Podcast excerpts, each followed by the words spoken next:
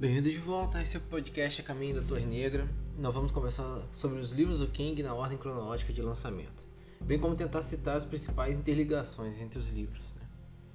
Hoje nós vamos falar sobre Dança da Morte, um dos principais livros do Stephen King. Ele foi lançado em 1978, conta com 1248 páginas na edição revisada e que, que foi feita em 1990. Né? Ele recebeu uma versão ampliada. Era original 78 e em 90 recebeu essa nova versão. Então, Dança da Morte com certeza é um épico feito pelo Stephen King. Ele tem uma boa narrativa, ele tem uma diversidade muito grande de personagens e duas partes bem divididas, né? É a parte onde se dá o final da civilização, como a gente conhece, e após a luta entre os sobreviventes, né? Na primeira parte, o que mostra como uma arma biológica em forma de supergripe é espalhada pelo continente americano, matando a grande maioria da população.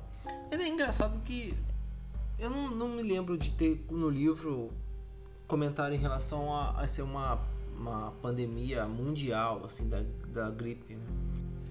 mas tudo, tudo gira em torno do continente norte-americano. Né? Então na primeira parte, o que mostra como uma arma biológica em forma de supergripe é espalhada pelo continente americano, matando a maioria da população. Estranhamente, algumas poucas pessoas estão imunes a essa doença e se vêem diante do imenso caos que vira a sociedade. Né? Então, nessa primeira parte, uma coisa que me chamou a atenção é que nem todos os personagens sobreviventes cujas histórias são narradas aparecem na segunda parte do livro. Então, é como se King colocasse apenas pequenas histórias de sobrevivência nessa primeira parte, né? Quando a merda bate no ventilador, ele, ele coloca histórias de sobrevivência aleatórias, vamos dizer assim. Então, após esse momento, assim, nesse primeiro momento em que a sociedade meio que acaba, vem o um momento mais místico do livro, né? Os sobreviventes são chamados a compor as duas comunidades, né? Uma liderada por Randall Flagg e uma por Mãe Abigail. O Flag é um vilão constante no universo do King. É, muitos consideram essa a primeira aparição do, do Randall Flag, embora, como eu disse no episódio 1 sobre Carrie, é, eu, eu para mim, há uma menção do, do Homem Negro, né, do Randall Flag, no, no livro de Carrie. E ele representa, o Randall Flag, o, o lado mais, assim, controverso, né, vamos dizer, dessa polaridade é, é o, o, o, lado mais malvado, né? Mãe Abigail é uma, uma velha guitarrista de blues e ela representa o lado mais bondoso da história, né? É, ela chega a se, a se projetar como representante divina mesmo, né? de Deus.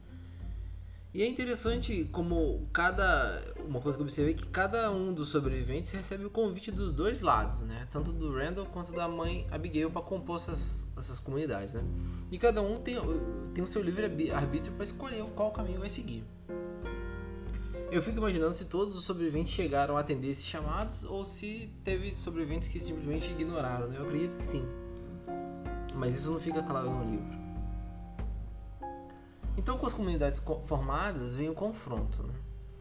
é, que é anunciado e, pelo que tudo leva, vai levando durante o livro, é inevitável, não, não tem meio termo.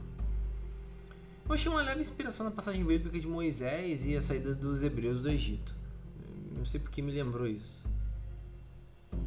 O que chama atenção em Dança da Morte é a grandiosidade do livro, né? Ele é muito rico em detalhes, tem muitos personagens e embora seja um livro bem grande, eu não, não me lembro de ter momentos muito chatos, assim.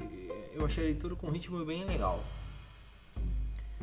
É, algumas pessoas reclamam de Dança da Morte, acham que o livro é, é, ruim e tal. A minha opinião pessoal é que é um livro bom. É um livro muito grande, né?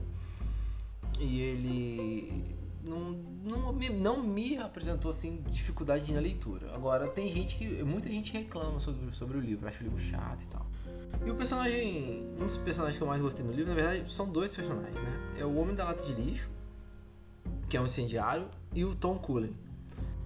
Na minha opinião, esses personagens são duas faces da mesma moeda, o que é interessante, né? É como se fosse assim, os dois são instrumentos cruciais dentro da trama e, e, e eles eles estão inseridos dentro do, de um conceito maior, assim, né? Vamos dizer assim. Também, e os dois têm deficiência mental. Então é, é engraçado que Stephen King faz isso. Ele pega dois personagens com deficiência e, e transforma ele em praticamente personagens assim, muito importantes dentro da narrativa. E isso é interessante, né? Então, para mim, pela grandiosidade e variedade do, dos personagens do livro e pela grandiosidade da história também, o Dança da Morte ganha uma nota 8. 8 de 10. Toda vez, eu, falei antes, algumas pessoas ah, tendem a achar eles um pouco chato por ser muito extenso. Mas eu, eu realmente não tive essa impressão. Eu acho um livro muito bom para quem quer ler um livro mais extenso pela primeira vez. Né? Que, como eu já disse, ele tem 1200, 1248 páginas, essa versão mais atualizada. E eu acho que para quem gostaria de começar a ler um livro mais extenso é uma boa pedida. Então, no próximo capítulo nós vamos falar sobre o livro Sombras da Noite, que na minha opinião está no top 5 dos livros do King. Para mim é um dos melhores livros. Esse foi o quinto episódio do podcast A Caminho da Torre Negra. Eu espero que vocês tenham gostado. Dúvidas e sugestões no arroba Caminho Torre no Twitter.